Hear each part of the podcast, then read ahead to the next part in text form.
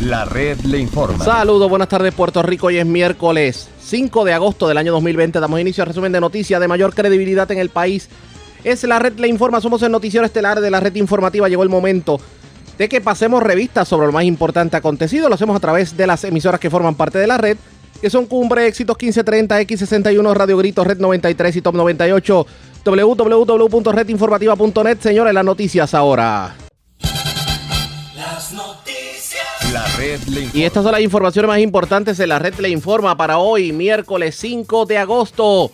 Demandan al presidente de la Cámara, Johnny Méndez, por negarse a entregar información pública relacionada a investigación sobre el representante Urayoan Hernández. El licenciado Orlando Ponte, que fue quien demandó, entiende que en la oficina del legislador hay empleados que él les paga y simplemente trabajan haciéndole campaña política mientras el legislador se defiende y acusa al licenciado de persecución política. Nueva renuncia a la Junta de Control Fiscal. El banquero José Ramón González pone pies en polvorosa, cansado de que el gobierno viva solamente del ay bendito. Sobre 10 pulgadas de lluvia, los estimados de meteorología sobre el paso de la pasada tormenta Isaías. En breve el informe completo reclama más fiscalización de la legislatura, acueductos y energía eléctrica en medio de eventos meteorológicos. Doble asesinato en el residencial Los Mirtos de Carolina. Muere motociclista en accidente anoche frente al residencial Virgilio Dávila de Bayamón.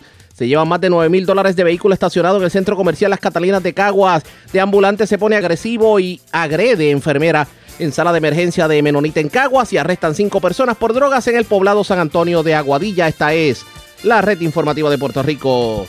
Señores, damos inicio a la edición de hoy miércoles del noticiero estelar de la red informativa de inmediato a las noticias. El licenciado Orlando Aponte, quien de hecho es candidato a la Cámara por el Distrito 26 en el Partido Popular Democrático, radicó una demanda ante el Tribunal de Primera Instancia, Sala Superior de San Juan, para que el presidente de la Cámara, Johnny Méndez, cumpla con una petición formal de información pública sobre el representante Urayoan Hernández, que fue hecha desde abril pasado por los canales correspondientes. ¿Qué es lo que están pidiendo?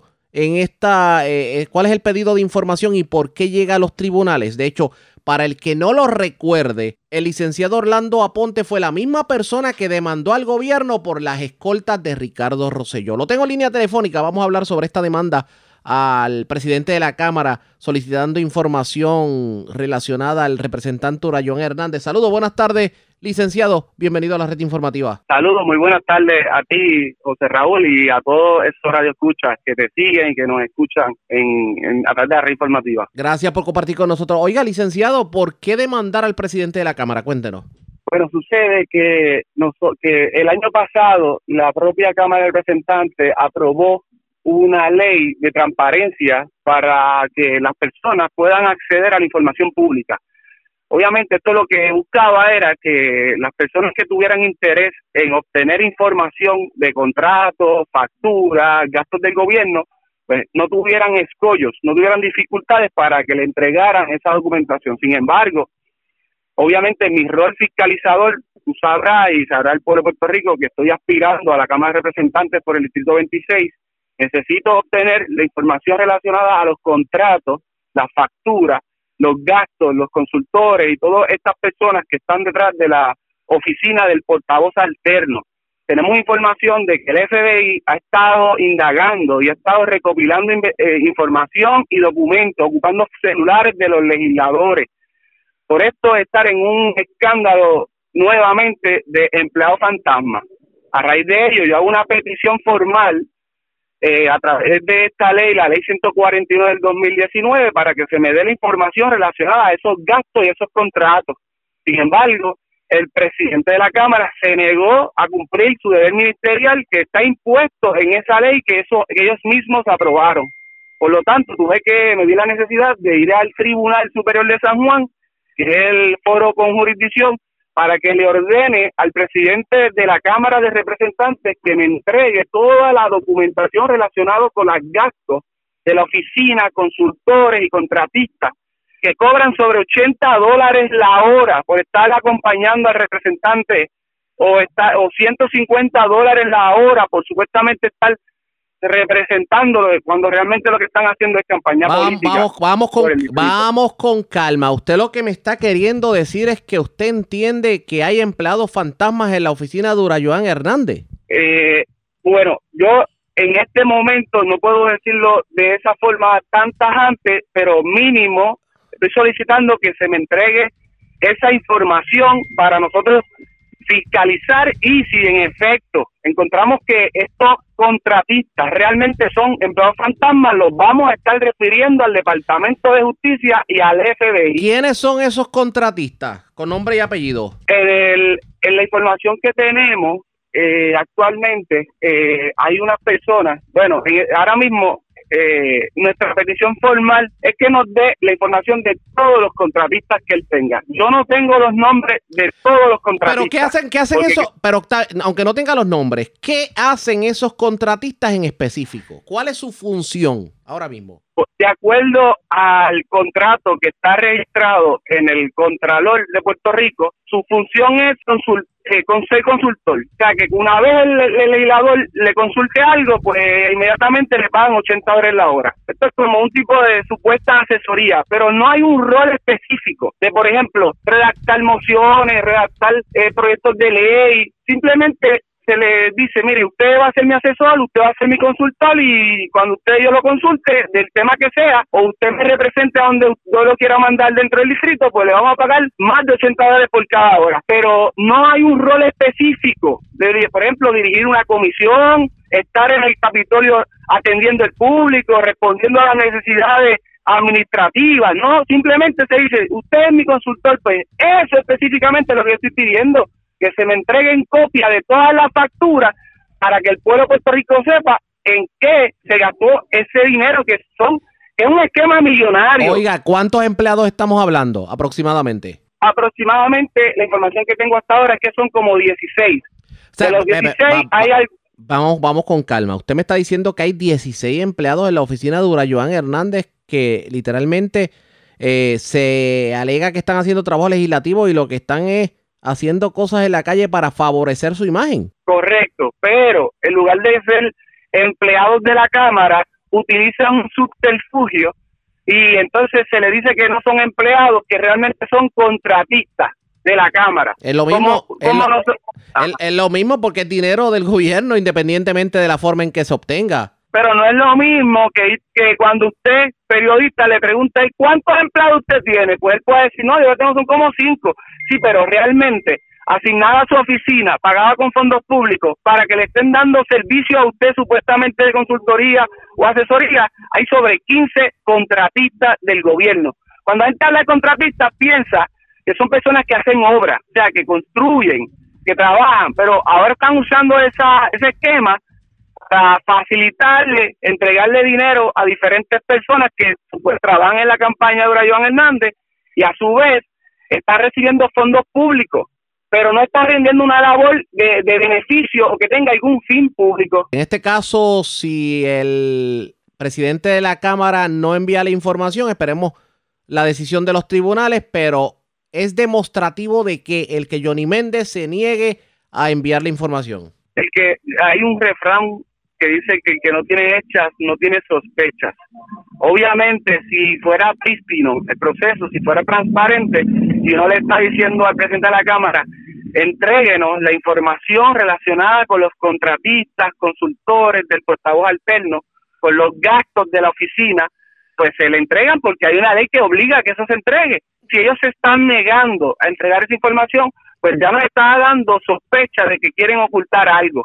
Obviamente nosotros hemos solicitado esto consistentemente y, de, viendo de que eh, nos están haciendo caso omiso, no nos vamos a, a quedar cruzados de brazos. Hemos recurrido al uso del tribunal y si se negara a, a entregar esa información, obviamente se pone a desacato y otras sanciones de parte del tribunal, así que yo no creo que se vayan a negar. Obviamente van a tratar de luchar y van a tratar de obstaculizar nuestra petición, pero al final del camino están obligados a entregar la información y inmediatamente la haremos pública. Vamos a ver qué ocurre. Gracias por haber compartido con nosotros. Buenas tardes. Muchas gracias por la oportunidad, estamos siempre para servirle y saludo a toda la gente del Distrito 26. Bueno, ya ustedes escucharon al licenciado Orlando Aponte. Para aquellos que sintonizan a esta hora de la tarde, pues el licenciado Orlando Aponte radicó una demanda ante el Tribunal de Primera Instancia, Sala Superior de San Juan, para que el presidente de la Cámara, Johnny Méndez, cumpla con una petición formal de información pública que hizo sobre el representante Joan Hernández y los contratistas que tiene en la Cámara de Representantes. Asegura que son 17 que supuestamente eh, no hacen nada legislativo y que están en los diferentes lugares ensalzando la imagen del legislador y haciéndole política. Señores, pero la moneda tiene dos caras. ¿Y qué ustedes esperaban que yo iba a hacer esta hora de la tarde? Pues adivinó. Yo tengo en línea telefónica al representante Urayoan Hernández. Representante, buenas tardes, bienvenido. Buenas tardes, Ariel García, a toda la gente de la montaña, a los pueblos de Orocovis, Barranquita, Villalba y Cojamo. Saludos. Y gracias por compartir con nosotros. Voy directamente. El representante Urayoan Hernández, ¿cuántos contratistas tiene en su oficina?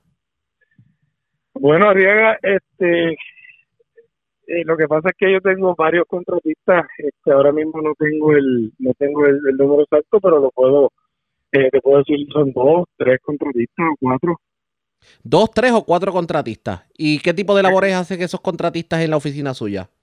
Bueno, muchas muchas veces son asesoría, asesoría legislativa. Eh, siempre, pues, obviamente uno uno necesita ese, ese tipo de, de personas para que te, te ayuden, ¿verdad? A, a mejorar lo que es la... En diferentes temas, por ejemplo. Por ejemplo, en diferentes temas para, para legislación. Claro, claro, claro. claro que sí. Eh, eh, le pregunto sobre el particular. Eh, alega en la demanda eh, que radicaron el día de hoy en el Tribunal de Primera Instancia, Sala Superior de San Juan, que supuestamente usted puede tener casi 16 o 17 contratistas y que alegadamente lo que están en la calle es haciendo política eh, a su favor y que esto pudiera considerarse como empleado fantasma. A esta Mira. demanda que se radicó, ¿qué usted contesta? Este, el compañero, el, el aspirante, ¿verdad? Me agar- me agarraste de sorpresa, no, no sabía. Pero realmente es lo que lleva un patrón de persecución con estos seguidores en todo momento. eh, lo hemos visto en las redes sociales. Es un patrón de difamación, un, patrón de, de desesperación, debo decirlo. Mira, que haga lo que tenga que hacer. Para eso están la- los, los medios, ¿verdad? Él, él lo que quiere es buscar la manera de, de levantar la imagen que, que está demasiado de chueca, no, no- nadie lo nadie le cree, porque es más o menos lo mismo, lo mismo que siempre realiza. Pero nada, que él tenga que hacer lo que tenga que hacer, si que hay algo ilegal, que, que someta. no Pero hay usted- problema. Pero usted le garantiza al pueblo de Puerto Rico que usted no tiene empleados fantasma. A ver, María, porque yo lo tengo de carne y hueso, humildes y trabajadores. Y esos, y esos empleados humildes y trabajadores trabajan exclusivamente en asuntos legislativos y no en asuntos políticos. Ellos están nosotros en todo momento, trabajan en todo momento. Son personas que, que son humildes, trabajadores que prestan su servicio en todo momento. Cuando usted dice son humildes trabajadores, significa que usted los conoce personalmente.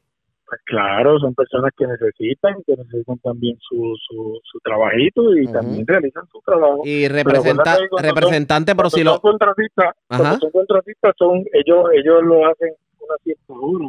Exacto, sí, no, esa parte la entendemos, pero... Y la otra, la- el otro horario ellos pueden hacer lo que, lo que Sí, en su, hora- en su horario, pens- como lo, como lo puede hacer usted como Claro. legislador, en su horario... Claro, eso- ellos, ellos pre- ellos nos prestan unos horarios para el servicio legislativo y luego de ese horario ellos pueden hacer realizar cualquier cosa. Y tienen, ahí y no tienen, entro. y tienen derecho a, a apoyar. derecho Tienen Pe- todo el derecho a hacer lo que ellos quieran, siempre y cuando fuera ¿verdad? de lo- de- de del lo- horario legislativo, pero yo le Claro. pregunto, si usted los conoce y usted Mm. entiende que son empleados honrados, eh, padres de familia que ayudan, que necesitan ese, pues usted si los conoce, usted me puede decir un número de cuántos empleados tiene, porque me dijo al principio como que tengo dos o tres. es- Lo, lo que pasa es que eh, el, el compañero que está haciendo la demanda, pues que una vez termina la demanda, le, le dirán cuánto yo tengo ellos. Ellos, ellos, pueden, ellos buscar en el contralor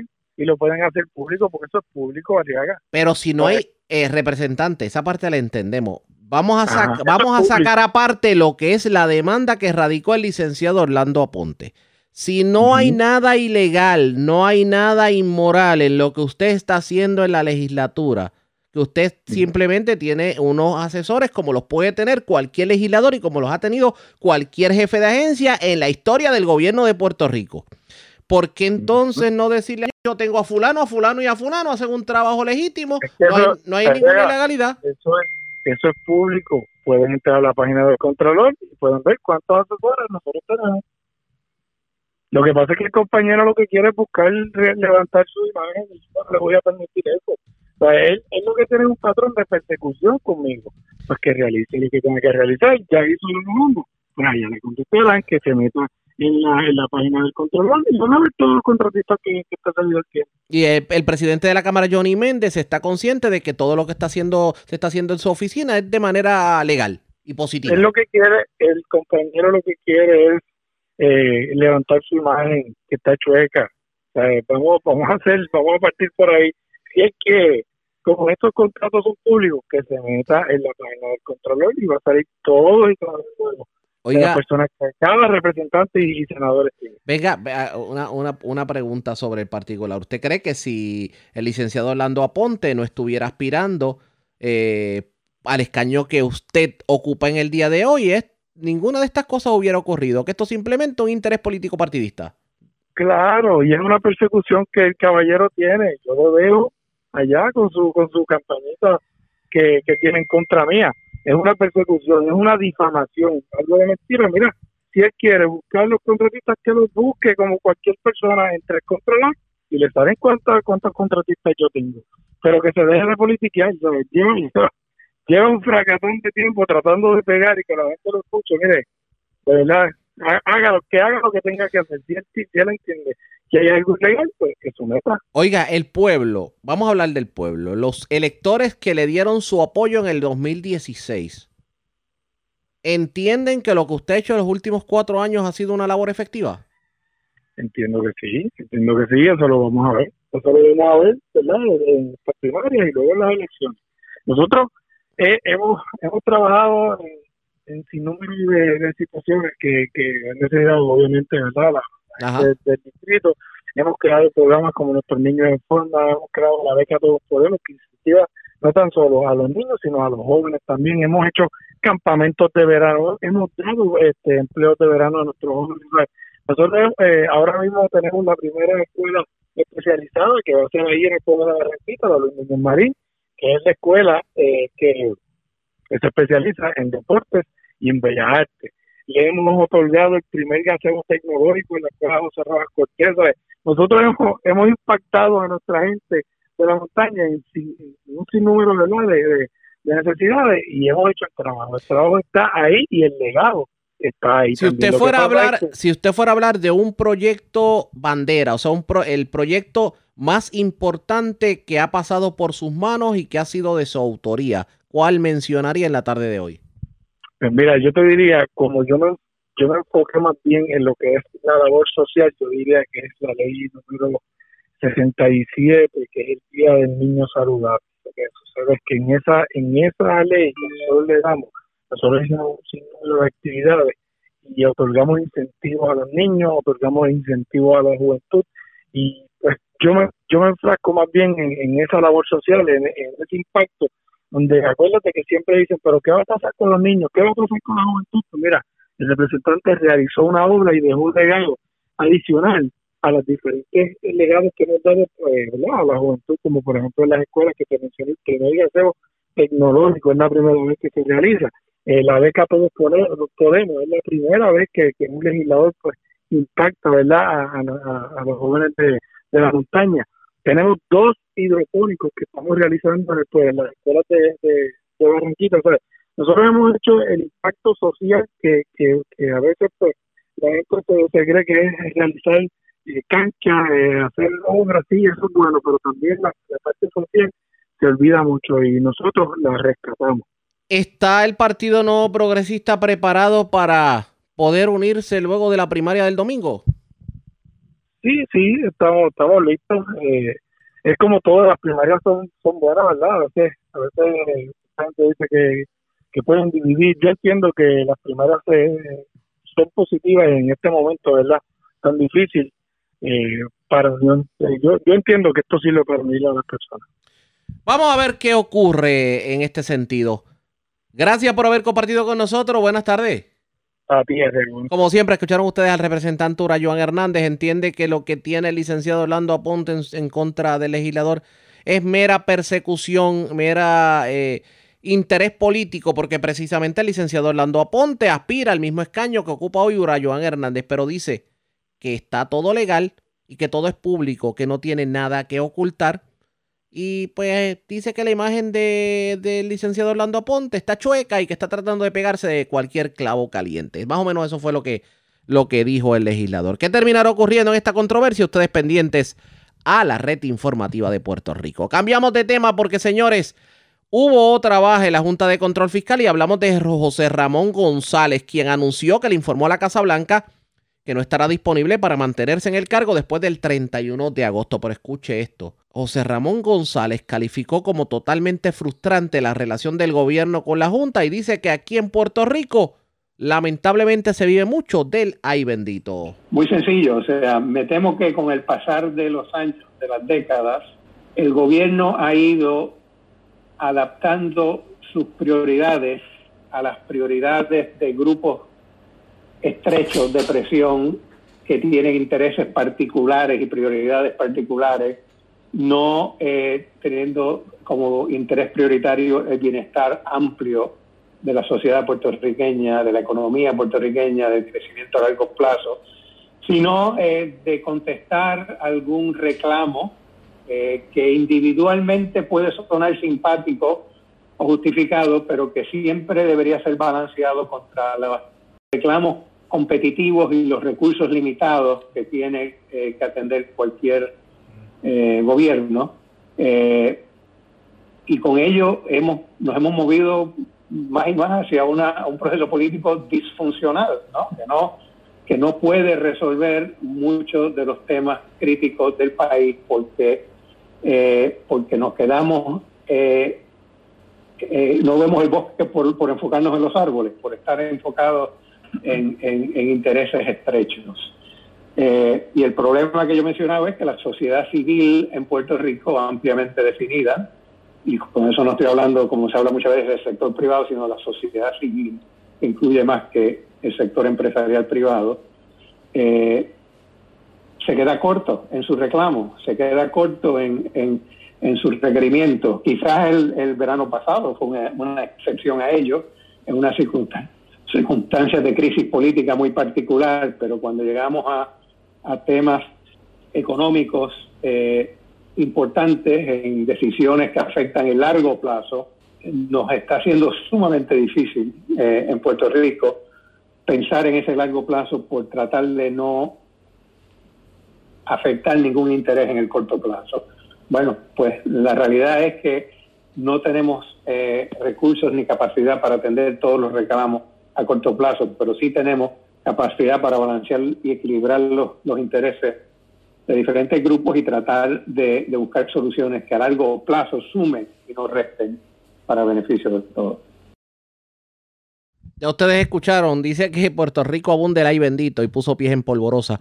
¿Qué terminará ocurriendo en la Junta? Pendientes a la red informativa. La red le informa. Cuando regresemos en esta edición del noticiero estelar de la red informativa de Puerto Rico, ya salieron las papeletas en cuanto a la primaria del Partido Popular Democrático para el voto adelantado, pero dice el comisionado electoral del Partido Popular Democrático que faltan papeletas. También vamos a darle seguimiento a lo que tiene que ver con la primaria. Regresamos en breve.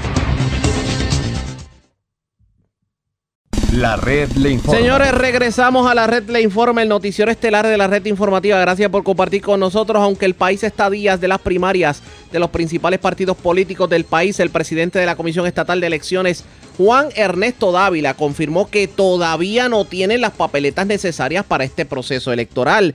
De hecho, Dávila dijo que todos los días reciben papeletas y negó estar tarde de cara al evento primarista. Ayer el Partido Popular Democrático responsabilizaba precisamente a Dávila por el retraso en la llegada de 600 mil papeletas. ¿Qué dijo el funcionario? Dijo lo siguiente, las papeletas estamos recibiendo todos los días. La contestación a la pregunta es que no. Están en el proceso de impresión. Todos los días recibimos vagones. Este calendario ha sido compartido. Todo el mundo sabe esta realidad. Esta imprenta es el único suplidor que tiene la comisión. Así lo dijo Dávila.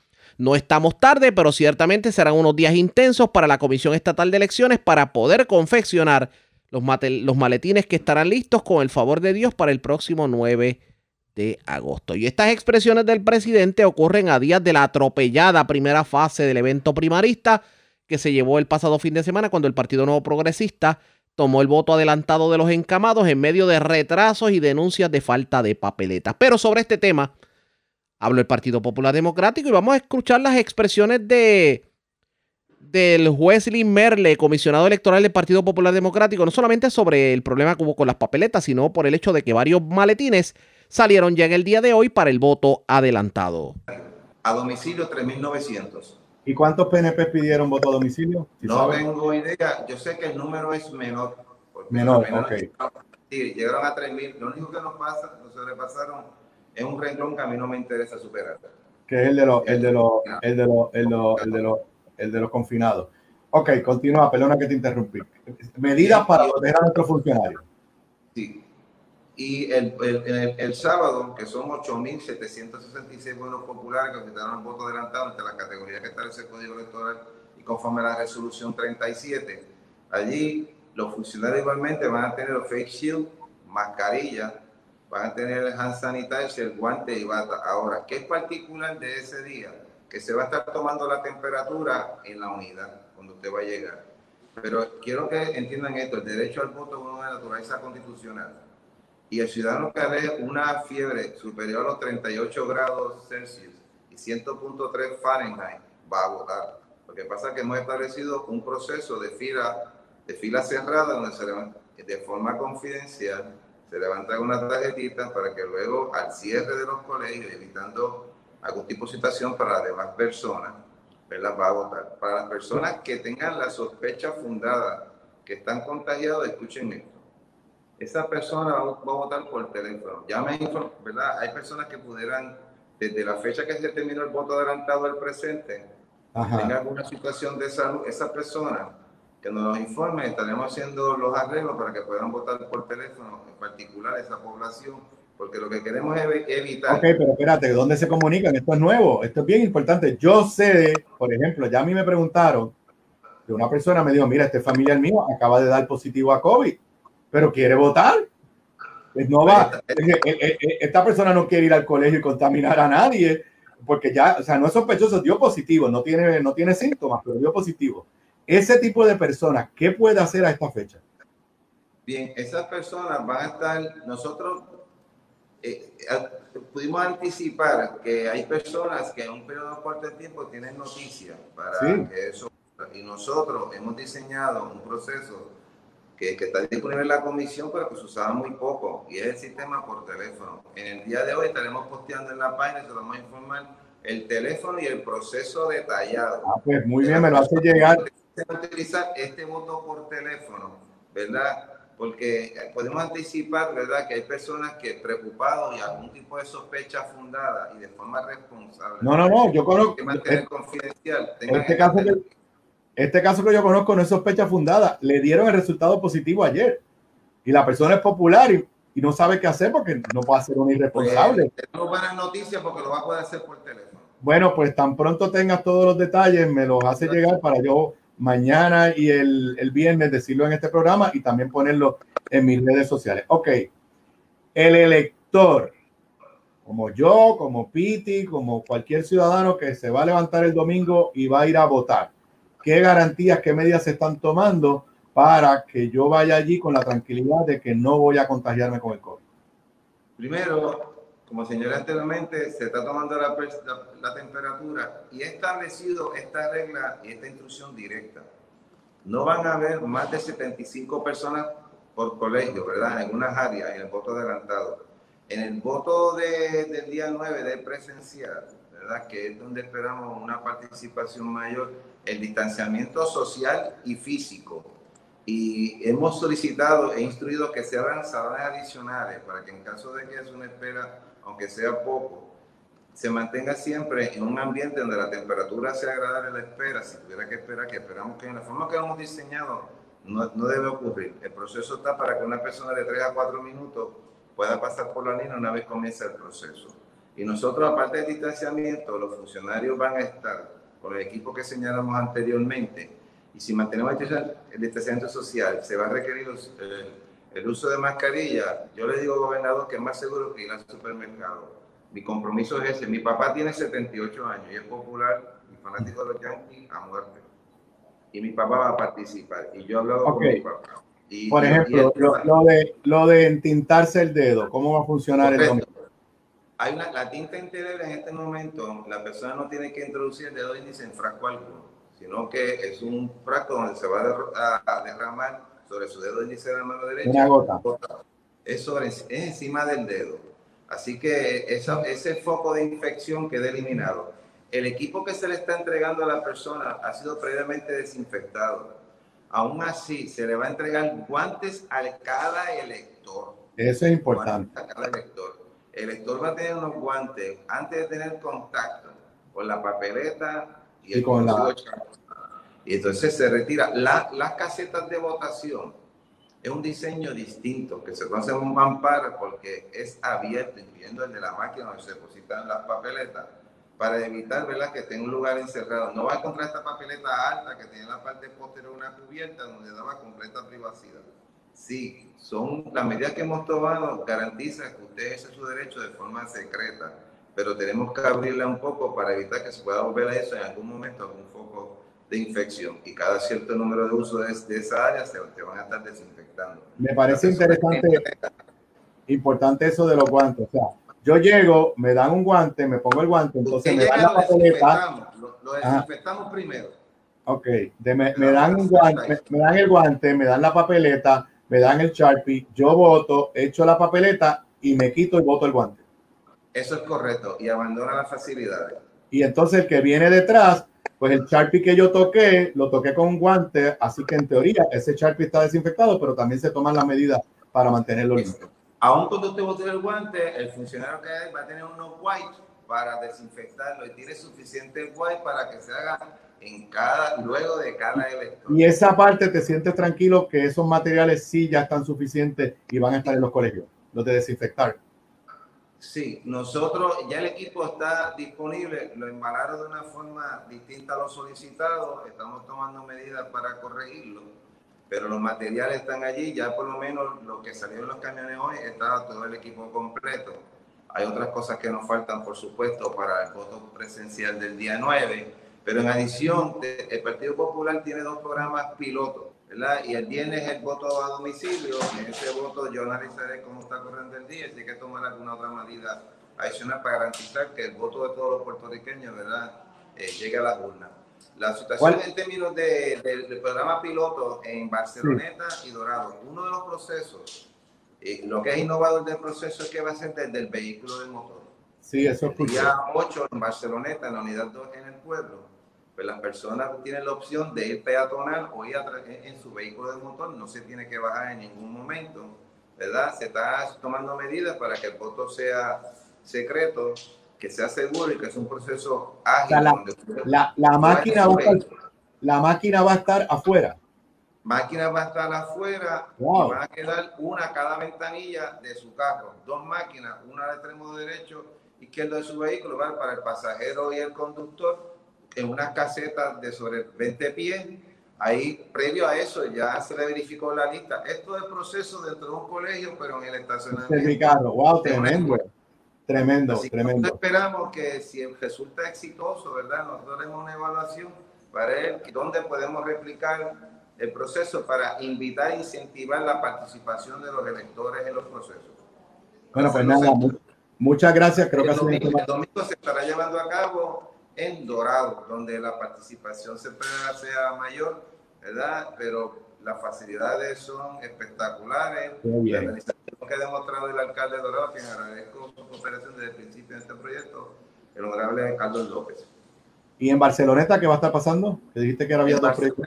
También el día de, de el voto adelan- el voto adelantado, que es el Ah, día ok. 8, es que dimos esta alternativa, hicimos dos escenarios para poder nosotros evaluar qué podemos, con qué nos podemos quedar en un futuro. Y en Barceloneta el sábado, pues la persona tiene las dos opciones. Va a haber tres colegios peatonales y tres máquinas para que los que decidan pasar en su vehículo de motor, ¿verdad?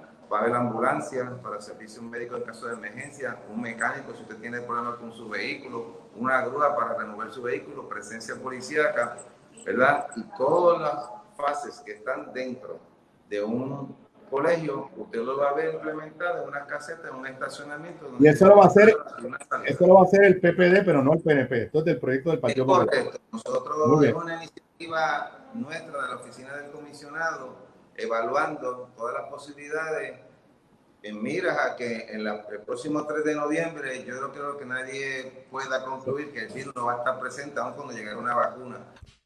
Nosotros le vamos a estar dando seguimiento. Se espera que el Partido Nuevo Progresista ocurra igual. Vamos a indagar sobre el particular, así que pendientes a la red informativa de Puerto Rico. La red le informa. Vamos a una pausa. Regresamos con más en esta edición de hoy, miércoles del Noticiero Estelar de la red informativa.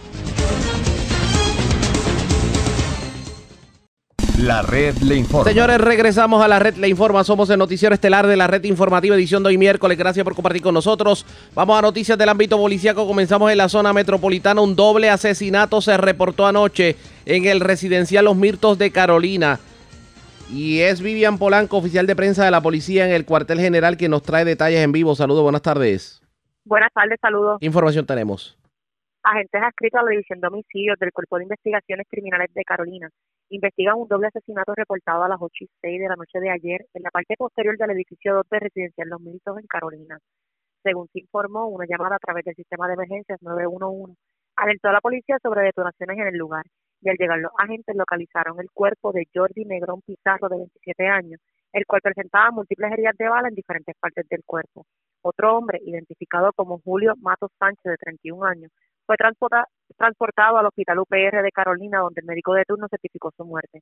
Ambos occisos residían en Carolina. Relacionado a estos hechos, Denis Bosque Dómenes, de 35 años, y esposa de Matos Sánchez, resultó con una herida en el glúteo, y Leicha González García, de 22 años, resultó herida con una en el rostro. Estas, ambas fueron transportadas al hospital de la UPR de Carolina y se encuentran en condición estable. La agente Nolasco Pizarro, adscrita al distrito, a la división de homicidios del CIC de Carolina, en unión a la fiscal Bárbara Díaz, se encuentran investigando el móvil de los hechos. Gracias por la información. Buenas tardes. Buenas tardes. Gracias, era Vivian Polanco, oficial de prensa de la policía en el cuartel general. Nos quedamos, nos quedamos en la zona porque un motociclista murió anoche en un accidente ocurrido frente al residencial Virgilio Dávila en Bayamón. Además, las autoridades ocuparon gran cantidad de drogas según una intervención en el sector Ojo de Agua de Vega Baja. Y la información la tiene Wanda Santana, oficial de prensa de la policía en Bayamón. Saludos, buenas tardes. Buenas tardes para usted y para ¿Qué todos. información tenemos? Eso es correcto. En horas de la noche de ayer se reportó un accidente con motora de carácter fatal en la carretera número 2 frente al residencial Vigilio Dávila en Bayamón. De acuerdo a la información preliminar, el conductor del vehículo Kia Sorento color blanco, identificado como Brian Martínez, de 27 años, transitaba de norte a sur por la salida de residencial y al llegar a la carretera número 2, este no se dio el paso, impactando con la parte frontal la motora RV500 conducida por Geraldo Marrero Rodríguez de 26 años, residente de Toalta, quien transitaba de este a oeste por la vía principal de la mencionada carretera. Marrero Rodríguez resultó con heridas de carácter grave que le ocasionaron la muerte en el acto. Al conductor Brian Martínez se le realizó la prueba de aliento arrojando 0.0% de alcohol en el organismo. La agente Nailín Vega, adscrita a patrullas de carretera en Bayamón, junto al fiscal Bárbara Pérez, se hicieron cargo de la investigación. Por otra parte, agentes adscritos a la División de Inteligencia Criminal del 6 de Vega Baja, en horas de la noche de ayer, durante una ronda preventiva en la calle Geranio del sector Ojo de Agua, en el barrio Algarrobo, en Vega Baja, realizaron un hallazgo. En el lugar se encontró una bolsa la cual contenía 36 envases de marihuana, 24 bolsas de cocaína, 11 bolsas con crack, 56 envases cilíndricos con tapas negras con crack, una bolsa con piedras de crack y 558 dólares en efectivo en diferentes denominaciones. El agente Jaime Meléndez se hizo cargo de la investigación. Buenas tardes. Y buenas tardes para usted también. Gracias, era Wanda Santana, oficial de prensa de la policía en Bayamón. De la zona metropolitana vamos a la zona centro-oriental de Puerto Rico porque, señores, un día ambulante alegadamente se tornó agresivo en la sala de emergencia del Hospital Menonita de Caguas. Agredió esta, escupió a una enfermera eh, del eh, centro asistencial. Además, se llevaron sobre 9 mil dólares de un vehículo estacionado en el centro comercial Las Catalinas Mall en Caguas. También se llevaron un arma con municiones y dinero de un vehículo estacionado en el cementerio municipal de Juncos. Amarili Sánchez, oficial de prensa de la policía en Caguas, con detalles. Saludos, buenas tardes. Sí, muy buenas tardes. En hora de la noche de ayer se reportó una agresión en la sala de emergencia del Hospital Menonita de Caguas. Según se informa, la víctima identificada como Vivian Cotocoto, enfermera de la sala de emergencia del Hospital Menonita, que mientras se encontraba atendiendo a quien se puede identificar como Weiber, quien es de, deambulante, se tornó agresivo, escupiéndole el área de la cara y sin mediar palabra agredió a la señora Iliana Caballero Martínez con la mano cerrada en el pómulo ojo izquierdo, marchándose del lugar en un autotaxi. El agente Rivera, adscrito al distrito de Caguas, investiga. Una apropiación ilegal, fue reportada a las 2 y 58 de la tarde de ayer en el, en el estacionamiento de las Catalinas Mall del área de Burlington, en Caguas. Según alegó Ashley Michelle Vallejo, alguien rompió el cristal lateral derecho del vehículo marca Kia, modelo Río, color marrón del 2015, logrando acceso al interior, al interior y se apropió de 9.456 en efectivo. Agente adscrito a la División de Propiedades del Cuerpo de Investigaciones Criminales del área de Caguas será en cargo de la investigación. Por otra parte, una apropiación ilegal fue reportada a las 4 y 27 de la tarde de ayer en la carretera 31 en el cementerio municipal de Juncos. Según alegó Luis M. Ortiz Peña, quien que alguien tuvo acceso a su vehículo marca Toyota, modelo Tacoma, color gris del 2012, apropiándose de un revólver marca Roger, modelo Speed calibre 357, color niquelado con 17 municiones y una cartera pequeña, color negra, de mujer, y en su interior 40 en efectivo y documentos personales. Agente adscrito a la División de Propiedades del Cuerpo de Investigaciones Criminales del área de Cagua se harán cargo de la investigación. Hasta aquí. Gracias por la información. Buenas tardes. Buenas tardes. Gracias, era Marily Sánchez, oficial de prensa de la policía en Caguas, de la zona centro oriental. Vamos a la zona noroeste de Puerto Rico. Cinco personas fueron arrestadas sorprendidas con drogas. Esto ocurrió en el poblado San Antonio de Aguadilla. Tiana Hilerio, oficial de prensa de la policía en la zona de Aguadilla, con detalles. Saludos, buenas tardes.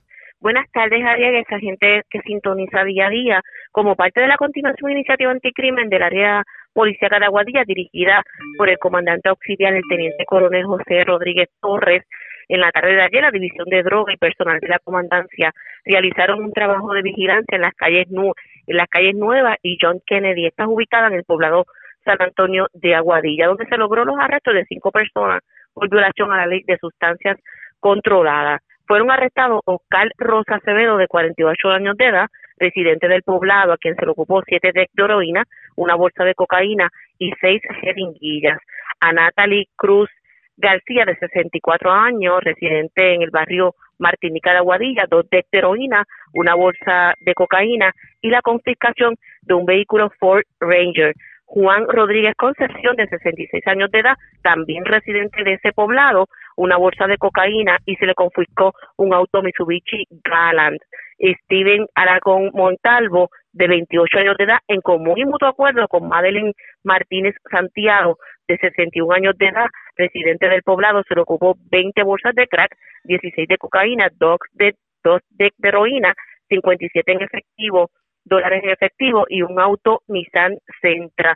Los agentes de la división de esa división, supervisado por el sargento Luis Carrero, consultaron con la fiscal de Rubio. La fiscal ordenó citar el caso para el día miércoles 12 de agosto ante la Fiscalía de Aguadilla. Como siempre, desde la comandancia les informó su oficial de prensa, la gente Diana Hilerio. Gracias por la información. Buenas tardes.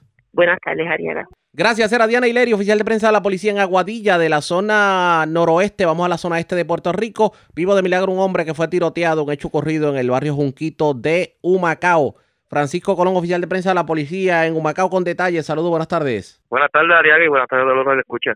¿Qué información tenemos? Mira, tenemos que un herido de bala se reportó a eso de las 10 y 15 de la noche de ayer.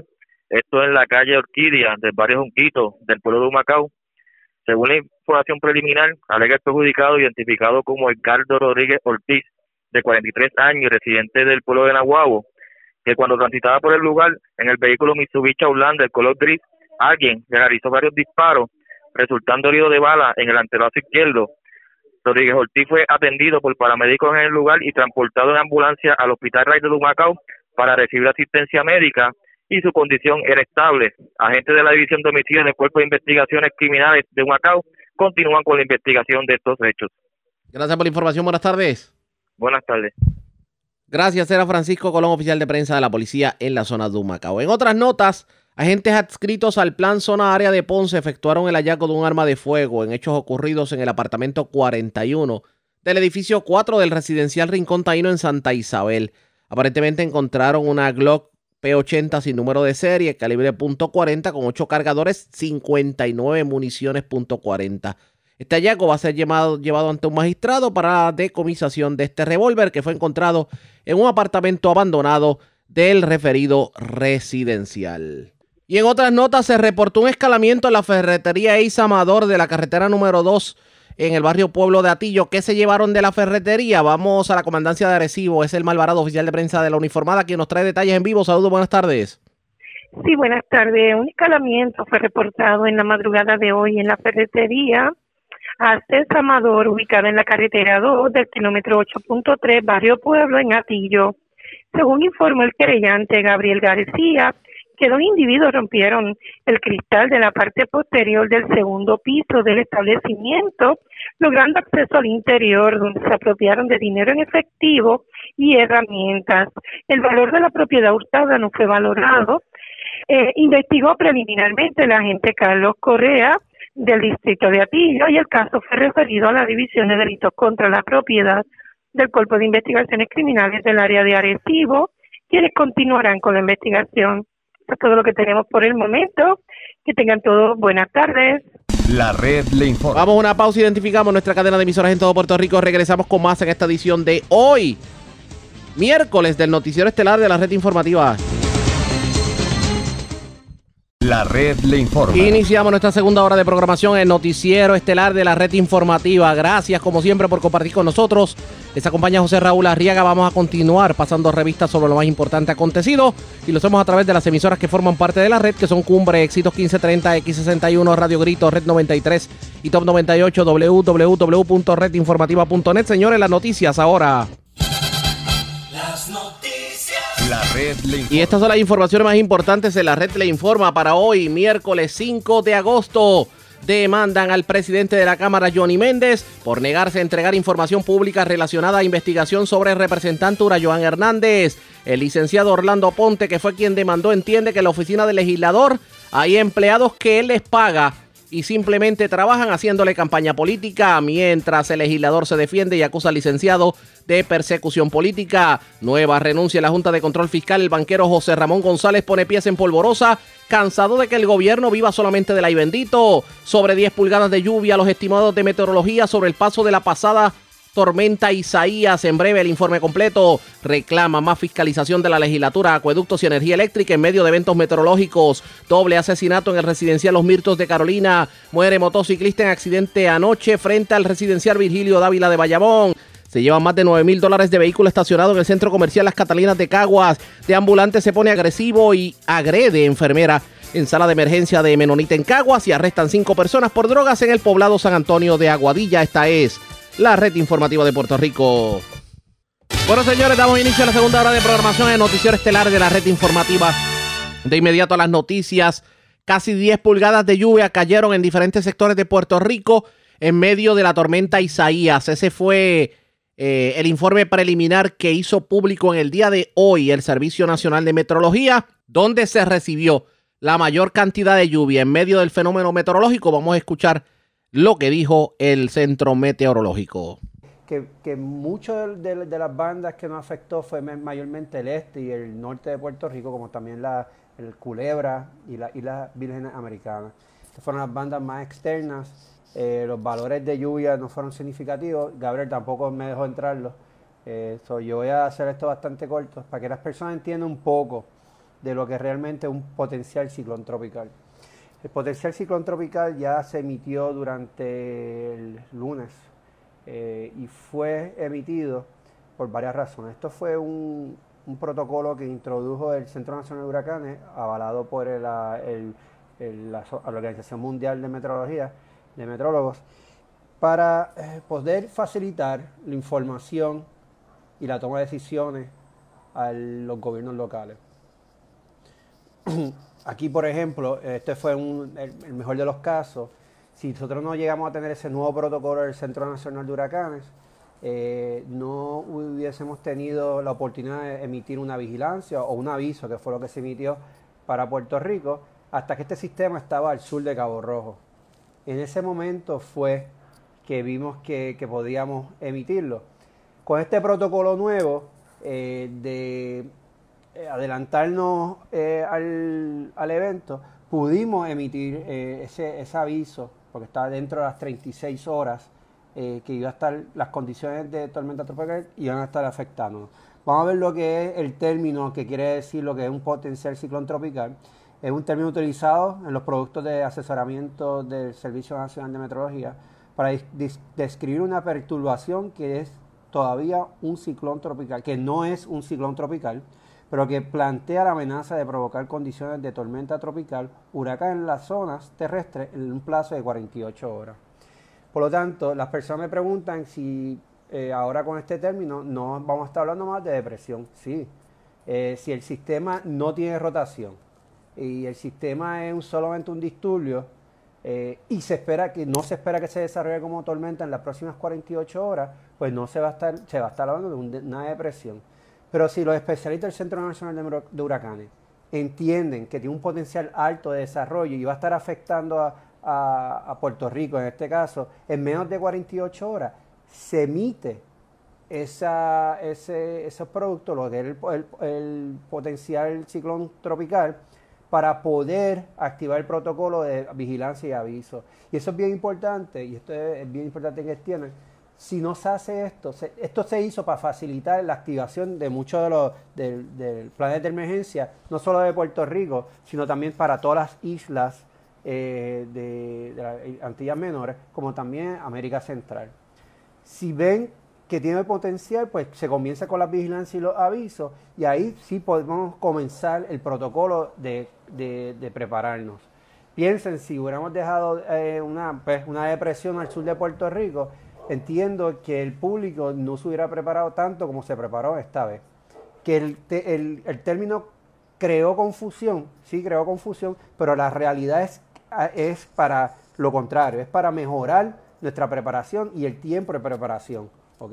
Si tenemos este, este protocolo y se establece y entendemos que se hace porque en menos de 48 horas se emite una, una vigilancia, en menos de 36 horas de esperar los, los efectos del fenómeno, se espera un- una tormenta, un huracán, pues se eh, procede con eh, activar, eh, emitir el aviso.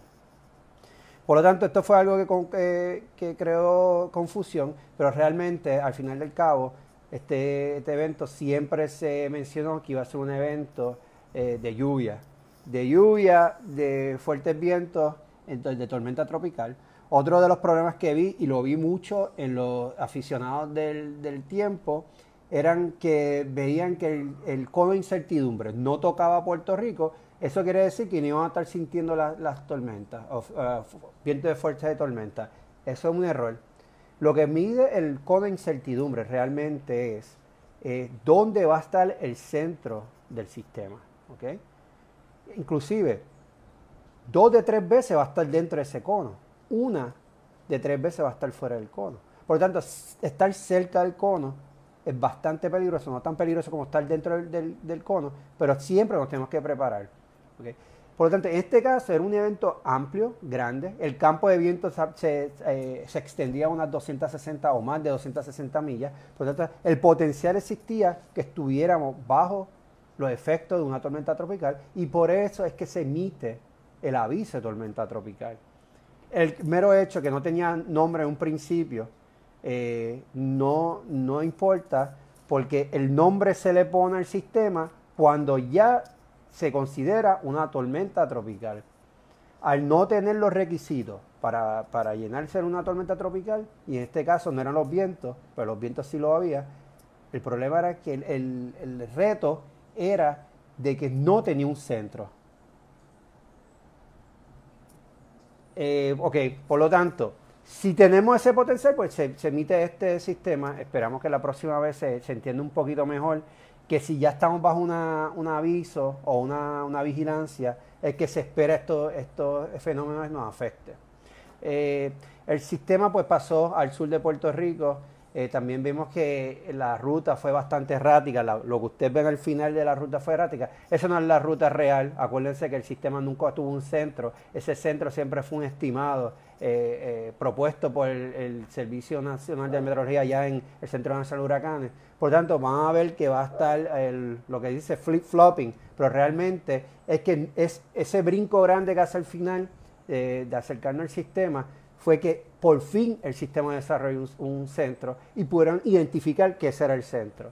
Esa ruta va a ser, eh, eso es una ruta eh, que se va a estar analizando al final de la temporada y luego de la temporada, del final de la temporada, pues podrían ver un cambio más, más smooth, más, más directo y no ese, ese brincoteo hacia arriba y hacia abajo.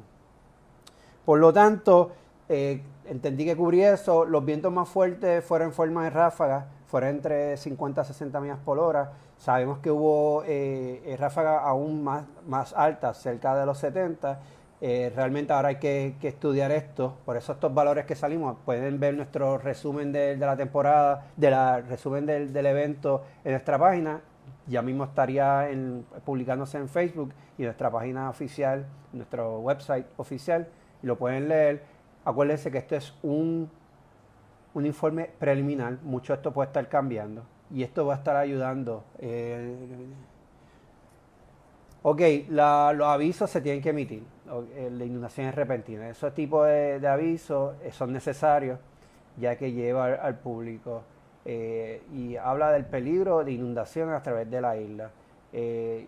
Los avisos de tormenta tropical quizás no eran tan necesarios ya que eh, sabíamos que estamos bajo un aviso de tormenta, por lo tanto los impactos de tormenta tropical ya se habían pronosticado. Eh, bien importante, eh,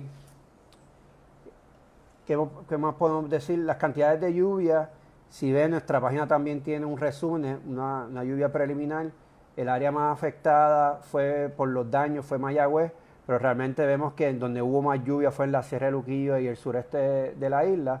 Eh, lo, que estamos estudiando ahora es la intensidad que ocurrió esa lluvia en Mayagüez, si fue un, tiempo más corto, de, el plazo más corto, pero si fue así, eh, podríamos estar eh, mencionando que el evento de, de Mayagüez pudo haber sido uno de menos años de recurrencia porque eh, quizás la lluvia que cayó cayó en menos tiempo que lo que ocurrió en, el área este, donde hubo más lluvia, pero un tiempo más prolongado.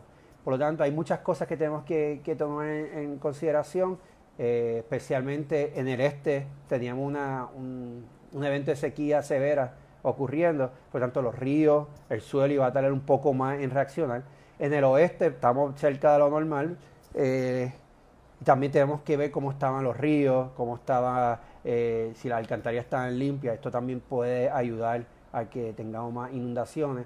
Por lo tanto, hay que tomar muchas eh, cosas en, cons- en con- considerar muchas muchas variables en la ecuación para tener un mejor entendimiento de qué fue realmente, por qué ocurrió. Pues muchos reportes hablan de que esa región no había visto eh, este tipo de inundaciones para, para María. María, acuérdense que la, gran mayoría de la lluvia que ocurrió fue más en el centro, eh, interior y centro y norte de la isla. El suroeste no vio tanta lluvia durante María.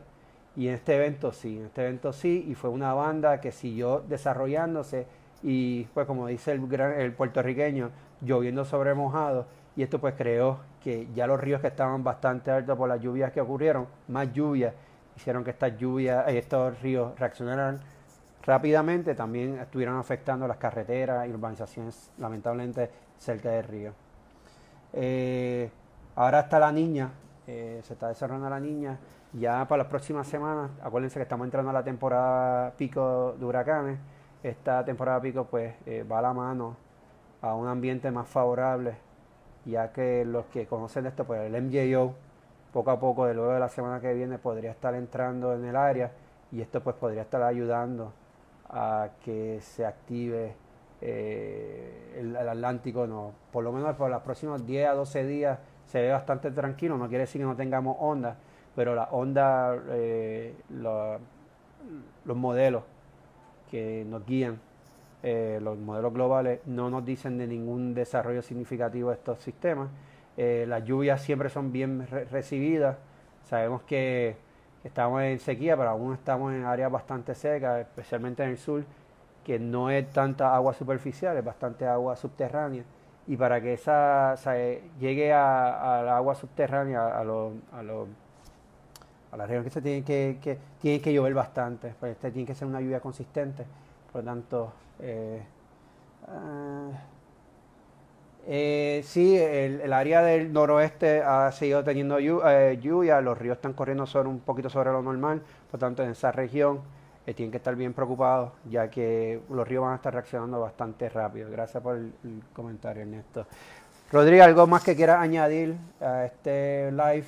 Sa- Sabemos que queríamos eh, incorporarte en la parte científica del, del evento. Eh, muchos, los daños fueron bastante uniformes en cuestión de, de los vientos. Muchos techos eh, de madera fueron afectados, muchos anuncios, billboards fueron afectados, muchos eh, árboles de diferentes tamaños se vieron afectados por esto. Expresiones del meteorólogo Ernesto Morales del Servicio Nacional de Meteorología.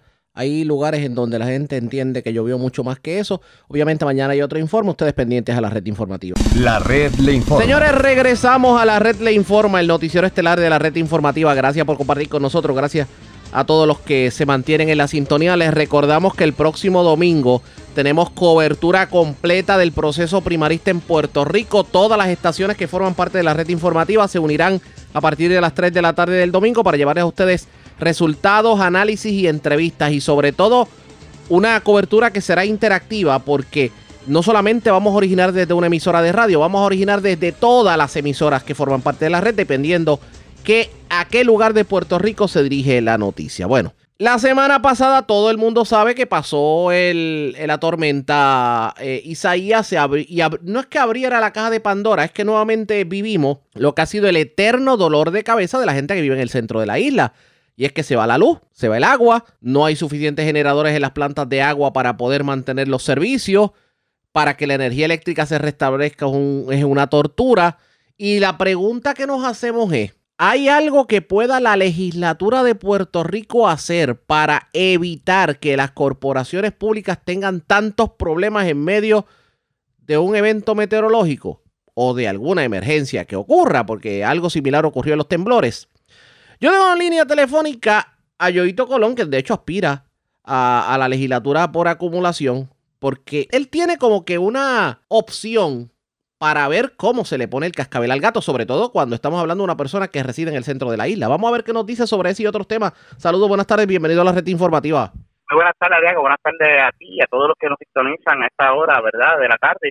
Muchas bendiciones para todo Puerto Rico. Gracias por compartir con nosotros. Definitivamente se ha convertido en el dolor de cabeza cada vez que aquí hay un evento meteorológico, una emergencia, como decir, un temblor, el que de momento estamos sin agua, vemos las plantas sin, eh, sin generadores eléctricos, energía eléctrica que está chicle. ¿Hay algo que un legislador pueda hacer para evitar esto? Claro, hay muchas cosas que se pueden hacer desde una fiscalización amplia a estas corporaciones. Yo creo que eh, nuestros servidores públicos están listos, están capacitados para llevar un servicio de excelencia.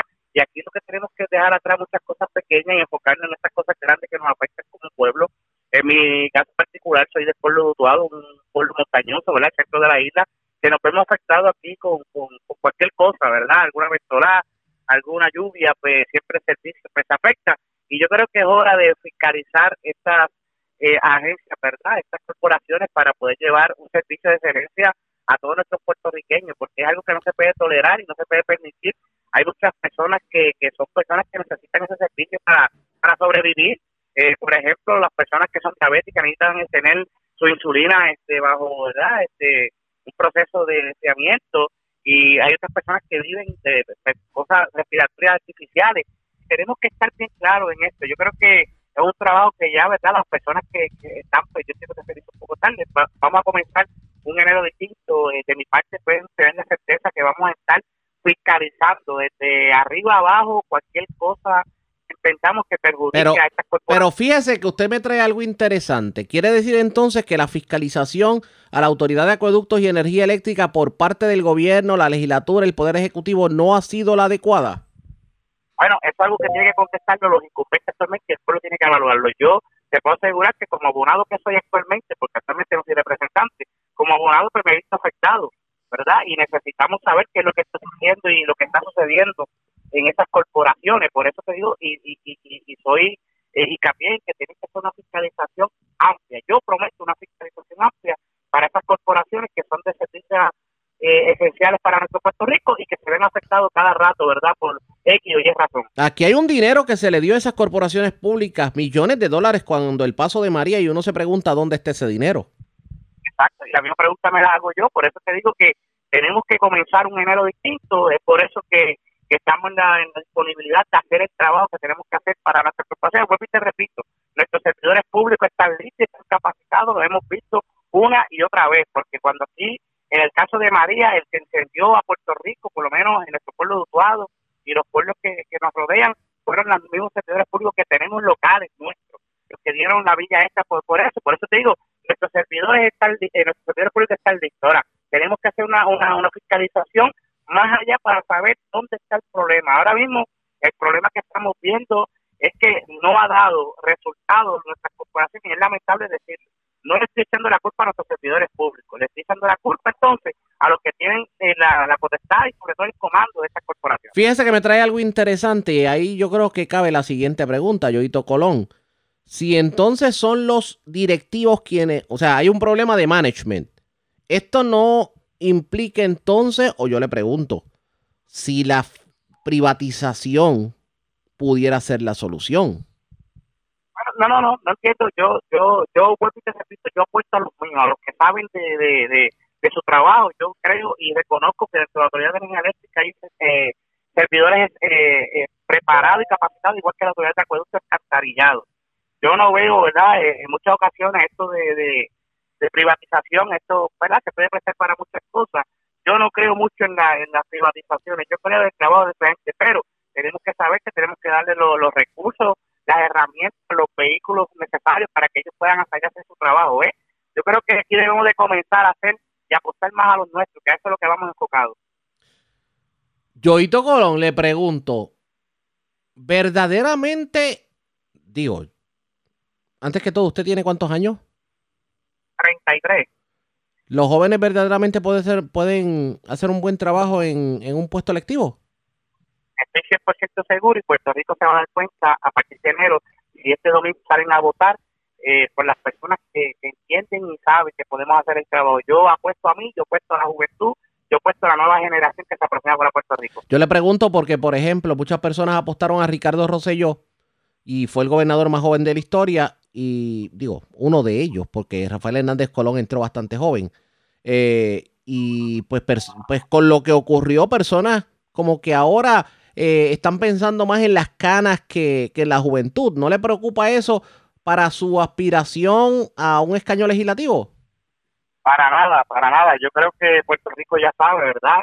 Y mi respeto para eh, el doctor Ricardo Rosselló, este, y, pero sí Puerto Rico tiene que saber que esta generación que se aproxima estamos preparadas. eh, aquí no se trata de tener pelo negro ni de puntana, se trata del deseo genuino que tengamos para trabajar y aportar a nuestra isla. Yo creo que no se debe de verdad seguir repitiendo el pasado. Yo aquí no vengo a criticar el pasado, quiero responsabilizarme por el futuro. ¿Usted cree que, y usted como nuevo progresista le pregunto, con todo lo que hemos estado viendo en la campaña esta semana, que ha estado bastante caliente, sobre todo la campaña de la gobernación, esta primaria de Pierluisi y Wanda Vázquez, ¿usted cree que verdaderamente el Partido Nuevo Progresista puede salir de la primaria y olvidarse de las diferencias y unidos tratar de ir a las elecciones de noviembre?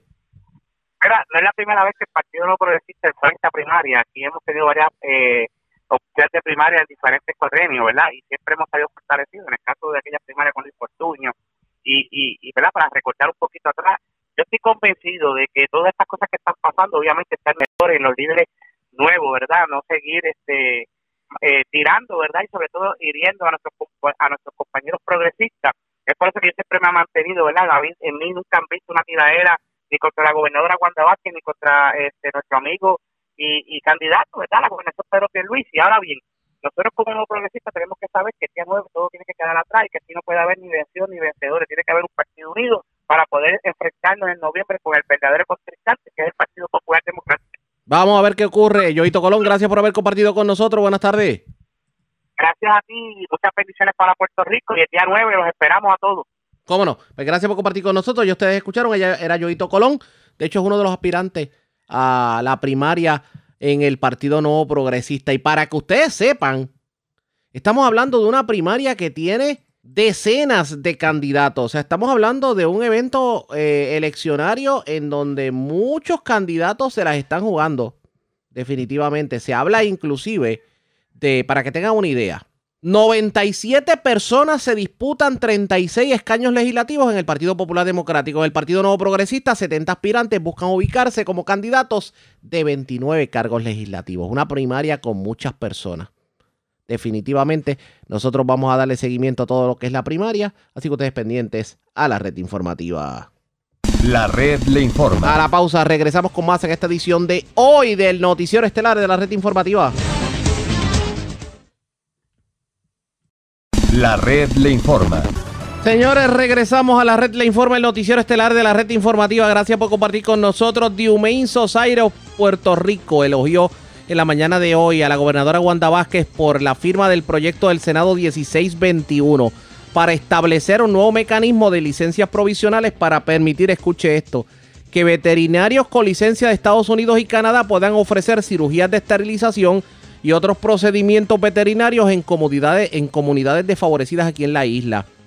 Este proyecto lo presentó el senador Miguel Romero eh, y esto era para abordar la prohibición de la práctica de la medicina veterinaria por parte de veterinarios de otros estados sin una licencia local, porque los estatutos existentes no permitían las licencias temporales ni ningún otro mecanismo que hiciera factible que los médicos veterinarios de otros estados practicaran en la isla. Previo a la aprobación del proyecto, la ley que regía la práctica de la medicina tenía un efecto negativo en el bienestar de los animales, ya que la isla no cuenta con suficientes prácticas veterinarias gratuitas y de bajo costo para realizar cirugías de esterilización, vacunación y otros procedimientos médicos para los miles de animales que hay en las calles y albergues.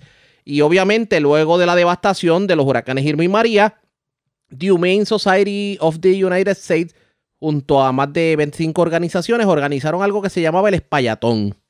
Pero este año no se pudo dar porque hubo una protesta precisamente. Y ante ello surge precisamente el proyecto del Senado 1621. Vamos a escuchar el momento en que la gobernadora Wanda Vázquez estampó su firma en este proyecto que le va a permitir acceso gratuito a los eh, desventajados de servicios veterinarios. Muy buenos días a todas y a todos. Me siento bien contenta de esta oportunidad de estar aquí con ustedes durante esta mañana. Agradezco la comparecencia de todos ustedes porque aquí está no solamente el compromiso, sino también eh, disfrutar de este momento y celebrar este momento importante porque significa, gracias al proyecto del senador Miguel Romero, a quien le doy un saludo muy especial y gracias por estar aquí esta mañana con nosotros, y quien atendió una necesidad que surge y que no tuvimos la oportunidad de trabajar hasta que ocurrió este año, ustedes saben lo que pasó con la orden ejecutiva, algo que venía ocurriendo desde el 2018 y lo productivo y lo beneficioso que había sido durante todo ese tiempo y que se hacía, como dice la doctora Marilu Simtrón, en beneficio de nuestros animalitos. Eh, y específicamente, como dice el propio proyecto, desde el 2018, Spyathon ha ofrecido servicios gratuitos de esterilización, entre otros, a una población que usualmente no tiene acceso a esos servicios veterinarios. Los datos recolectados por Human Society de los Estados Unidos indican que 33.370 perros y 19.154 gatos han sido esterilizados y vacunados a través de todas las campañas de Spyathon hasta la fecha de la erradicación de esta medida. De estos 45.581 animalitos, fueron atendidos en eventos masivos producidos en clínicas quirúrgicas móviles de animales y 6.943 fueron atendidos en pequeños eventos locales. Como ustedes saben, ¿verdad? La determinación del Tribunal de Primera Instancia del 4 de junio, con las eh, diferencias que hubo en términos de la orden ejecutiva, que después lo que hicimos fue que la temperamos y pudimos hacer una orden ejecutiva eh, nueva gracias a Grisel Santiago, a la licenciada Grisel Santiago, que rápidamente trabajó con la orden ejecutiva para que pudiese darse el evento y que, lo- y que pudiéramos beneficiar a todos estos animales que son parte de nuestra familia. Y aquellos que no lo son, pues también merecen toda la sensibilidad y el trato adecuado y sensible. De esta manera se crea esta medida por el senador Miguel Romero, que es el 16, proyecto del Senado 1621, que establece sencillo aquella eh, dificultad que encontró en el tribunal es corregida a través de este proyecto de ley y lo mejor de todo es que de ahora en adelante, que no hay que ir a orden ejecutiva, sino que a través de este proyecto de ley todos los años vamos a poder celebrar ese evento. ¿Qué establece específicamente el proyecto? Pues establece una licencia provisional para médicos, para los técnicos y para tecnólogos veterinarios licenciados en Canadá y los Estados Unidos para la práctica de la medicina veterinaria de manera gratuita al pueblo, en eventos dirigidos a la esterilización, vacunación, educación, cuidado preventivo y tratamiento de animales libre de costos al público, sobre todo eso, ¿verdad? Que vienen y que, y que los veterinarios también y los diferentes organizaciones se benefician, porque no solamente el servicio que le dan a los animales, a los perros, a los gatitos y a todos los que pueden atender, sino también que muchas veces parte de estos instrumentos que traen medicamentos son donados a los, eh, a los médicos veterinarios en Puerto Rico, así que yo creo que era una gran oportunidad. Nosotros, pues, aquellos que, que nos adoramos los animales y que son parte de nuestra familia, sabemos lo importante que es esto. Antes de ir a la firma, me encantaría dejar al senador para que pueda dar- hacer unas expresiones.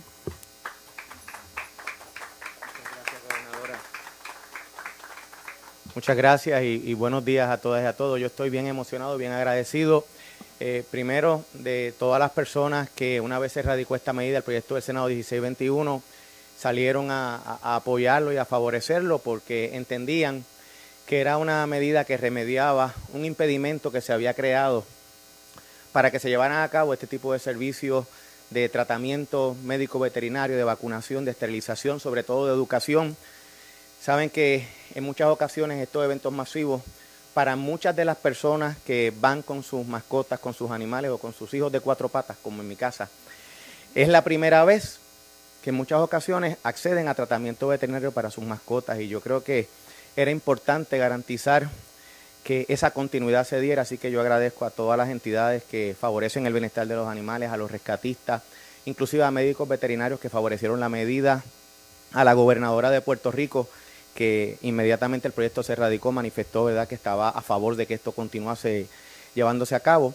Y obviamente, como manifestó también la gobernadora al inicio, en la medida que somos una sociedad que promovemos que seamos un pueblo sensible al bienestar de los seres sensibles de cuatro patas, de tres patas, de dos patas, a los, a los animalitos, a las mascotas, pues yo creo que en esa medida nosotros también mejoramos como sociedad. Así que yo agradezco esta oportunidad y aprovecho también para agradecer también a la actriz puertorriqueña Roselyn Sánchez, quien desde que se radicó el proyecto y una vez se enteró ese domingo en la noche, estuvo favoreciendo y, que también logró, ¿verdad?, que este asunto trascendiera eh, públicamente y que hubiese ese reconocimiento a que había que eh, atajar la situación que podía poner en riesgo la celebración de estos eventos masivos.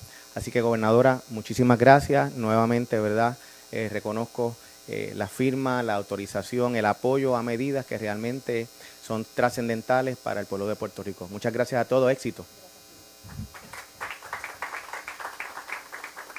Antes de pasar a la firma, quiero agradecer a dos aliadas anónimas, que van a estar anónimas hasta este momento, pero hasta este momento son anónimas, pero han sido unas férreas defensoras de este proyecto, con y sin legislación, y estuvieron ahí todo el tiempo abogando por el bienestar de nuestros animalitos y son mis dos hijas, Stephanie y Beatriz Díaz Vázquez, mi agradecimiento a nombre de todas esas mascotas y a nombre de todos los que amamos a los animales. Gracias por apoyar esta medida y por estar detrás de todo este esfuerzo y quienes pelearon y pelearon y pelearon hasta que se diera el Spyathon y que también siguiera eh, celebrándose en Puerto Rico.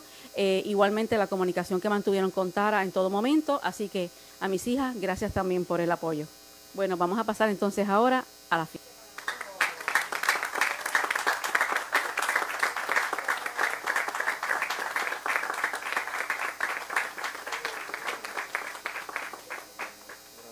Así las cosas, lo- las personas desventajadas podrán tener acceso a servicios veterinarios. Estas actividades como el espallatón se van a continuar dando en Puerto Rico a raíz de la ley que firmó la gobernadora Wanda Vázquez. La red le informa. A la pausa, regresamos a la parte final del noticiero estelar de la red informativa. La red le informa. Bueno, señores, regresamos esta vez a la parte final del noticiero estelar de la red informativa de Puerto Rico. ¿Cómo está Estados Unidos y el mundo a esta hora de la tarde? Vamos a ADN con un resumen completo sobre lo más importante acontecido en el ámbito nacional e internacional. En Estados Unidos, el número de muertos por COVID-19 ha superado los 156.000, la cifra más alta registrada a nivel mundial por un amplio margen. El lunes, el presidente Donald Trump arremetió contra la doctora Deborah Birx luego de que la principal asesora sobre coronavirus de la Casa Blanca advirtiera que el virus está extremadamente extendido. Trump atacó a Birx en Twitter tildándola de patética. Mientras tanto, aumenta la preocupación de que el gobierno de Trump pueda apresurarse a aprobar una vacuna contra la COVID-19 para incrementar las posibilidades de una victoria del mandatario en las elecciones presidenciales de noviembre. El periódico The New York Times revela que el Departamento de Salud y Servicios Humanos del país elaboró una presentación de diapositivas para la Casa Blanca en abril sobre el desarrollo de una vacuna. En la primera diapositiva podía leerse fecha límite, habilitar un amplio acceso al público para octubre de 2020. La fecha figuraba en negrita. Un participante habitual en las reuniones de la Casa Blanca sobre el desarrollo de una vacuna contra la COVID-19 ha sido el yerno de Trump, Jared Kushner, quien también está asistiendo en la gestión de su campaña de reelección. La Organización Mundial de la Salud advierte que tal vez nunca haya una solución salvadora para vencer al coronavirus. Tedros Adhanom Ghebreyesus afirmó. There is no silver bullet at the moment. No hay una solución salvadora en este momento y puede que nunca la haya. Por ahora, detener los brotes del virus se reduce esencialmente a los principios básicos de la salud y el control de enfermedades, pruebas de diagnóstico, aislamiento y tratamientos de pacientes, y seguimiento y cuarentena de quienes hayan estado en contacto con ellos. And tracing and quarantining their contacts. global death toll approaches 700,000, though the true number is believed to be far higher. Esto ocurre al tiempo que el número global de muertes confirmadas se acerca a 700.000, aunque se cree que el número real es mucho más elevado. La cadena de televisión BBC reporta que registros filtrados del gobierno iraní muestran que casi 42.000 iraníes han fallecido a causa del virus, casi el triple del número reportado por el Ministerio de Salud. En América Latina, el número total de casos de COVID-19 asciende a más de 5 millones, con más de 200.000 muertes. Brasil ha registrado casi 95.000 muertes a causa del virus, el segundo total más alto a nivel mundial. México ocupa el tercer lugar con 48.000 muertes registradas. El lunes, el jefe de gabinete del presidente brasileño, Jair Bolsonaro, dio positivo en la prueba de diagnóstico del virus, lo que lo convirtió en el séptimo ministro brasileño en resultar contagiado. President Trump has threatened to sue Nevada over its expansion of mail in voting. El presidente de Estados Unidos, Donald Trump, ha amenazado con demandar al estado de Nevada por ampliar el acceso a la votación por correo. El gobernador demócrata Steve Sisolak firmó el lunes un proyecto de ley para garantizar que todos los votantes registrados reciban automáticamente una papeleta para votar a través del correo. Tras la medida, el presidente Trump tuiteó, el gobernador de Casa Club de Nevada ha hecho imposible que los republicanos ganen en el estado. El mandatario realizó una declaración similar en marzo, afirmando que si los demócratas hubieran ampliado el acceso al voto en el proyecto de ley de asistencia económica ante el coronavirus, nunca tendríamos de nuevo a un republicano electo en este país. Trump también atacó nuevamente al Servicio Postal de Estados Unidos, manifestando que el organismo no podría manejar el aumento en el volumen de correspondencia. El Servicio Postal estadounidense respondió en un comunicado que cuenta con una amplia capacidad para manejar un aumento en el volumen de correo. En otras noticias electorales de Estados Unidos, cinco estados celebran este martes sus elecciones primarias: Michigan, Missouri, Kansas, Arizona y Washington. Un video filtrado que fue filmado por la cámara corporal de un policía revela que George Floyd rogó a los agentes de Minneapolis que no le dispararan solo unos minutos antes de que uno de ellos le causara la muerte al arrodillarse sobre su cuello durante más de ocho minutos. En el video puede observarse a Floyd sentado en su vehículo diciendo, por favor, por favor, no me disparen, acabo de perder a mi madre.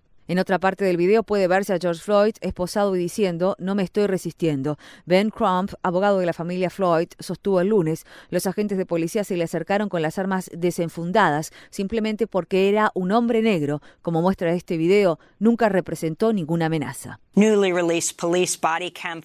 Imágenes recientemente publicadas de la cámara corporal de un policía revelan que la policía de Los Ángeles le disparó a un manifestante en la cabeza con una munición menos letal mientras el hombre tenía los brazos en alto durante una protesta llevada a cabo el 30 de mayo.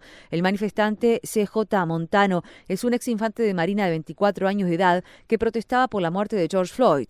Montano fue hospitalizado durante cuatro días y continúa recuperándose. El abogado de Montano condenó el uso de la fuerza por parte del Departamento de Policía y afirmó, se encontraba aislado en esa intersección, tenía los brazos en alto, no hay un argumento sólido de que le dispararon accidentalmente. El Departamento de Policía de Los Ángeles describió el incidente como un impacto involuntario en la cabeza.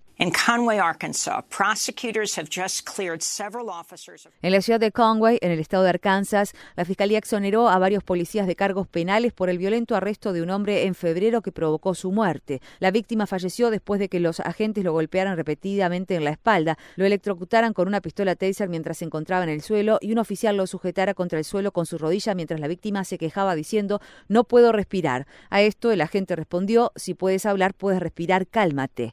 Imágenes recientemente publicadas de la cámara corporal de uno de los agentes muestran a los policías presionando a Lionel Morris, de 39 años de edad, contra el piso de un supermercado durante seis minutos y medio e ignorando sus repetidas peticiones de atención médica. Morris dejó de responder y fue posteriormente declarado muerto de camino al hospital. La policía acudió al lugar cuando Morris presuntamente intentó robar en una tienda. Los agentes fueron puestos bajo licencia administrativa paga en espera de una investigación interna. The Census Bureau has announced it'll wrap up collection efforts. La Oficina del Censo de Estados Unidos anunció que concluirá las actividades de recopilación de datos de campo para el censo de 2020 un mes antes de lo planeado, a pesar de que la pandemia ha causado una interrupción en las operaciones.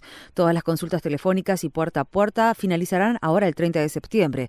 Kristen Clark, del Comité de Abogados por los Derechos Civiles bajo la ley, condenó la decisión y sostuvo, al terminar prematuramente las labores cruciales de obtener datos puerta a puerta, corremos el riesgo de perder el acceso a millones de dólares en comunidades negras e inmigrantes. Esta decisión puede privar a estas comunidades de una representación justa y una asignación justa de fondos para los próximos 10 años. A 33-year-old Mexican man died over the weekend. Un hombre mexicano de 33 años murió el fin de semana, días después de que se cayera del muro fronterizo entre México y Estados Unidos en el estado de Arizona. El Servicio de Aduanas y Protección Fronteriza encontró y detuvo al hombre, el cual no fue identificado. La agencia dijo que se lo trasladó a un centro médico, pero finalmente murió como consecuencia de las heridas. In the En el estado mexicano de Guerrero, hombres armados mataron a tiros el domingo al periodista Pablo Morrugares y a su guardaespaldas. Morrugares trabajó para el sitio web de noticias PM Noticias y recientemente había informado sobre un delito que involucraba pandillas criminales locales. Según la organización no gubernamental Reporteros Sin Fronteras, Morrugares es al menos el cuarto periodista asesinado en México este año. In El Salvador, a judge sentenced three police officers. En El Salvador, un juez condenó a tres policías a 20 años de prisión por el asesinato en 2019 de Camila Díaz Córdoba, de 29 años, una mujer transgénero. Los fiscales sostienen que los agentes la agredieron brutalmente y luego la arrojaron de un vehículo en marcha. Díaz Córdoba había sido deportada de Estados Unidos un año antes de que la mataran. El caso marca la primera condena por homicidio por el asesinato de una persona transgénero en El Salvador. En Egipto, los defensores de los derechos humanos están denunciando la condena y las penas de prisión impuestas la semana pasada a seis mujeres jóvenes por los videos que publicaron en TikTok, que se consideró que violaban los valores de la familia y la moral pública. Las condenas también han intensificado la atención pública sobre el caso de Mena Abdel Aziz, de 17 años de edad, que en mayo publicó un video en las redes sociales en el que aparecía cubierta de moretones y revelaba que había sido violada en grupo. Los hombres acusados fueron detenidos junto con la adolescente, quien fue acusada de incitar al libertinaje y de violar los valores de familia.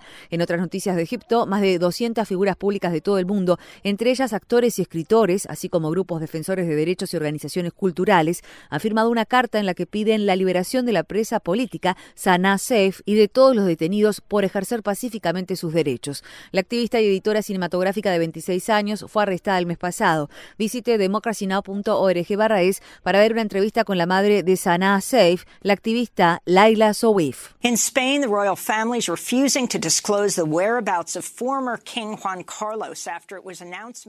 En España, la familia real se niega a revelar el paradero del ex rey Juan Carlos después de que el lunes se anunciara que se iba al exilio a raíz de un escándalo de corrupción que ha sacudido a la monarquía en los últimos meses. En junio, la Corte Suprema Española inició una investigación sobre la participación de Juan Carlos en un contrato ferroviario saudí, después de que un periódico suizo informara que había recibido 100 millones de dólares del difunto rey Abdullah de Arabia Saudí. Juan Carlos abdicó como rey en 2014, después de que otra investigación de corrupción provocara el escrutinio público sobre las finanzas de la familia real. Se trata del padre del rey en funciones, Felipe VI, quien se ha distanciado de Juan Carlos e incluso renunció a su herencia en marzo luego de que se produjera el escándalo. El Ministerio de Defensa de Polonia llegó a un acuerdo con el gobierno de Donald Trump para enviar a mil soldados estadounidenses adicionales a Polonia, con lo que el contingente total de Estados Unidos ascenderá a 5.500. El anuncio se produjo días después de que el Pentágono informara sus planes de retirar a unos 12.000 soldados estadounidenses de las bases en Alemania. En los Estados Unidos, el fiscal de distrito de Manhattan podría estar investigando al presidente Donald Trump por fraude bancario y de seguros, según nuevos documentos judiciales presentados por su oficina. El fiscal de distrito, Cyrus Vance, ha investigado los pagos de dinero realizados durante la campaña presidencial de Trump en 2016 a las mujeres con las que el presidente tuvo romances. Pero la denuncia del lunes, que busca obligar a la empresa encargada de la contabilidad de Trump a entregar ocho años de sus declaraciones de impuestos, sugiere que la investigación es mucho más amplia, ya que cita informes de extensa y prolongada conducta delictiva en la organización Trump. El lunes, Trump desestimó la noticia, a la que consideró parte de la casa de brujas de los demócratas en su contra. La jueza federal, cuyo hijo fue asesinado y su marido gravemente herido después de que un abogado racista y autodenominado antifeminista abriera fuego contra su casa en Nueva Jersey el mes pasado, hizo declaraciones en un video en el que insta a que se dé mayor protección a la privacidad de los jueces. La jueza Esther Salas es la primera jueza federal latina en Nueva Jersey. The monster knew where I lived. El monstruo sabía dónde vivía y a qué iglesia asistíamos y tenía un expediente completo sobre mí y mi familia. Por el momento no hay nada que podamos hacer para detenerlo y eso es inaceptable. La muerte de mi hijo no puede ser en vano. My son's death cannot be in vain. The Food and Drug Administration has expanded its list of dangerous hand sanitizers to over 100 different products. La Administración de Alimentos y Medicamentos estadounidenses, FDA por su sigla en inglés, ha ampliado su lista de desinfectantes peligrosos para las manos a más de 100 productos diferentes. La FDA advierte que algunos desinfectantes de manos contienen metanol, que puede ser tóxico cuando se aplica tópicamente y mortal si se ingiere. La lista de la FDA también incluye desinfectantes que contienen menos de 60% de alcohol, la cantidad necesaria para ser eficaz. El político irlandés John Hume murió a los 83 años de edad. Hume fue galardonado con el Premio Nobel de la Paz en 1998 por su papel en la elaboración del Acuerdo de Viernes Santo, que puso fin a décadas de conflicto en Irlanda del Norte. En ese momento, el Comité del Nobel lo elogió por ser el más claro y coherente de los líderes políticos de Irlanda del Norte en su labor para encontrar una solución pacífica. La red le informa. Bueno, señores, enganchamos los guantes. Regresamos mañana jueves a la hora acostumbrada, cuando nuevamente a través de Cumbre, de Éxitos 1530, de X61, de Radio Grito, de Red 93 y de Top 98, le vamos a llevar a ustedes el resumen de noticias de mayor credibilidad en el país. Hasta entonces, que la pasen bien.